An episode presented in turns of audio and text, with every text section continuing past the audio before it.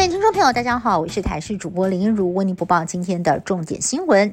我国在今天新增了三点九万例的本土个案，已经连续六天降到四万例以下，疫情持续的降温。不过，国内出现了首例三病合一个案，这是一名九岁的男童感染到新冠，还有肺炎链球菌，又并发了气喘。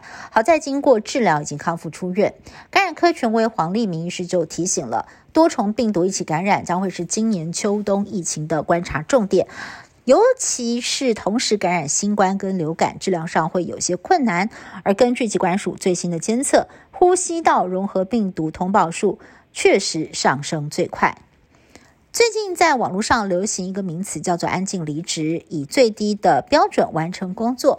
拿多少钱就做多少事。人力银行调查，企业当中每十名员工就有三人出现了安静离职。最大宗的原因就是员工认为没有得到相对应的薪资报酬。时间一长，也可能会让这些人酝酿真正的离职。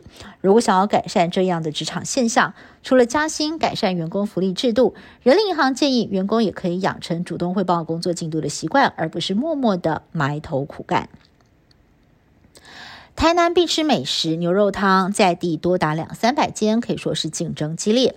不过最近台南街头出现了一张贴纸，写着“排队喝牛肉汤，台南人支持”，引发热议。原来发起人是在地的美食家。曾经跟着大家一起在名店前面排队，结果发现家里头附近的牛肉汤毫不逊色，希望能够发掘更多的隐藏店家。不过，台南市长黄伟哲表示，每个人的口味主观，彼此尊重，大家都能够到台南来吃美食。日本在十月中旬大开国门，最近又推国旅补助，双剑齐发，各地热闹滚滚。古都镰仓也因为历史气息浓厚，再加上湘南海岸边的平交道是经典动漫《灌篮高手》的取景地，吸引了游客朝圣，但是也衍生出不少的乱象。很多的游客为了拍照，不顾往来行车大喇喇的站在路中央，也造成了当地交通的混乱。英国新任首相出炉。他是原来的财相苏纳克，他出身金融界分析师，不过他的财富现在也受到了外界的检视。他的太太呢是印度著名 IT 之父的千金，岳父被誉为是印度版的比尔盖茨，个人资产超过了一千亿台币。苏纳克与太太也共同拥有大约是两百六十六亿台币的资产，妻子另外透过父亲公司持股。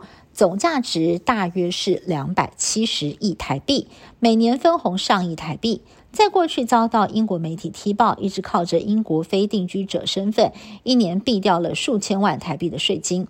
虽然苏纳克强调这是合法避税，不过在高通膨的时代哦，现在呢又贵为首相的太太，摆脱不了权贵的形象，也引发了不少英国民众的反感。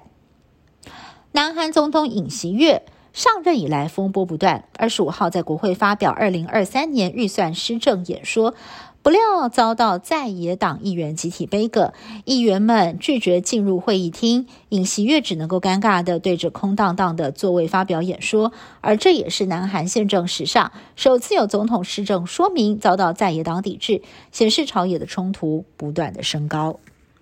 以上新闻是由台视新闻部制作，感谢你的收听。更多新闻内容，请您持续锁定台视各界新闻以及台视新闻 YouTube 频道。